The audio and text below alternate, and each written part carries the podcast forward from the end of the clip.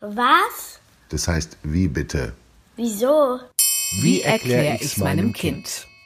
Was an Schulnoten ungerecht sein kann. Von Friedhof Küchemann.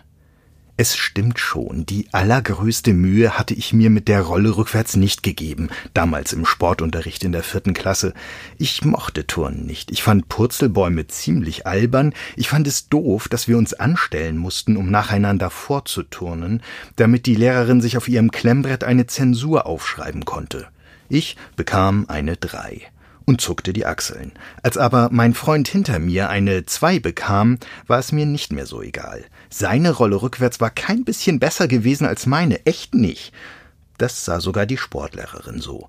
Aber, sagte sie, der Klassenkamerad hatte es so gut gemacht, wie er eben konnte. Und für mich war eine solche Rolle rückwärts eben wirklich nicht mehr als befriedigend. Ungerechtfertigt war das nicht, aber ungerecht war es irgendwie doch. Jeder kennt dieses Gefühl. Bei Klassenarbeiten oder bei Zeugnissen, wie es sie jetzt wieder zum Schulhalbjahr gibt. Wenn man selbst davon erfährt oder wenn man mit anderen mit den Eltern darüber spricht. Der Lehrer hat eine Note gegeben und man ist damit nicht einverstanden. Sie fühlt sich ungerecht an ganz selten besser, als man sich selbst sogar dann einschätzen würde, wenn man gerade so ganz mit sich zufrieden ist, meistens aber so, als habe der Lehrer etwas übersehen oder vielleicht sogar extra eine schlechtere Note gegeben, als man eigentlich verdient hätte. So schlicht und einfach eine Zensur dann schließlich aussieht, es ist schon ziemlich kompliziert mit ihr.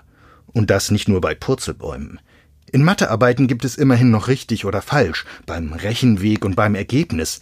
In den Sprachen wird es schwieriger. Wie bewertet man großartige Ideen, die unbeholfen formuliert sind? Noch schwieriger wird es bei mündlichen Noten. Wie soll man jemanden benoten, der sich ganz oft meldet, aber leider auch ziemlich oft daneben liegt? Wie jemanden im Vergleich, der sich selten meldet, aber dann ist das, was er sagt, einfach super und wie erst jemanden, der besondere Schwierigkeiten in der Schule hat, die eigentlich bekannt sind und von den Lehrern berücksichtigt werden sollten.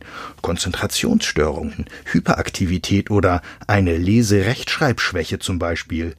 Das ist alles nicht so einfach und manchmal geht es auch schief. Grundsätzlich wird kein Lehrer das bestreiten. Kein Wunder, dass nicht nur viele Kinder und Eltern, sondern auch manche Schulen, manche Lehrer und sogar die Schulforschung die Noten auf dem Kieker haben. Was bleibt von ihrem Anspruch, objektiv zu sein, wenn man doch herausgefunden hat, dass verschiedene Lehrer denselben Schülern und Klassen aus demselben Anlass unterschiedliche Noten geben würden? Noten haben zwei Funktionen. Sie sollen auf der einen Seite einen Leistungsstand beschreiben und ihn vergleichbar machen, vergleichbar mit dem Leistungsstand anderer Schüler in einer Klasse, Klassenstufe oder Altersgruppe, aber auch vergleichbar mit dem, was der Schüler zuletzt für eine Note in diesem Fach bekommen hat. Sie werden spätestens zum Schulabschluss zusammengerechnet und dann entscheidet der Notenschnitt darüber, wo und wie leicht es mit einem Ausbildungs- oder einem Studienplatz klappt. Da geht es dann auf einmal um ziemlich viel. Die andere Funktion ist eine Botschaft. Eine Note ist eine Rückmeldung, eine Nachricht an den Schüler, wie es so aussieht mit ihm und der Klassenarbeit oder dem Schulfach. Das ist die Funktion, die all die Leute betonen, die für die Abschaffung von Schulnoten sind. Schließlich ist ein Text viel aussagekräftiger als eine Zahl. Die Lehrer können in ihm erklären, einordnen und ermutigen, loben oder ermahnen wie früher in den ersten Zeugnissen, in denen es auch für diejenigen Kinder noch keine Noten gab, in deren Schulen später doch Zensuren kamen. Das steckt auch hinter der ganz neuen Entscheidung des hessischen Kultusministeriums, dass die Schulen dieses Bundeslandes künftig auf Noten verzichten dürfen, mit Ausnahme von Schulwechseln und Abschlüssen. Oft sind die Zeichen hinter den Zahlen eine solche Botschaft.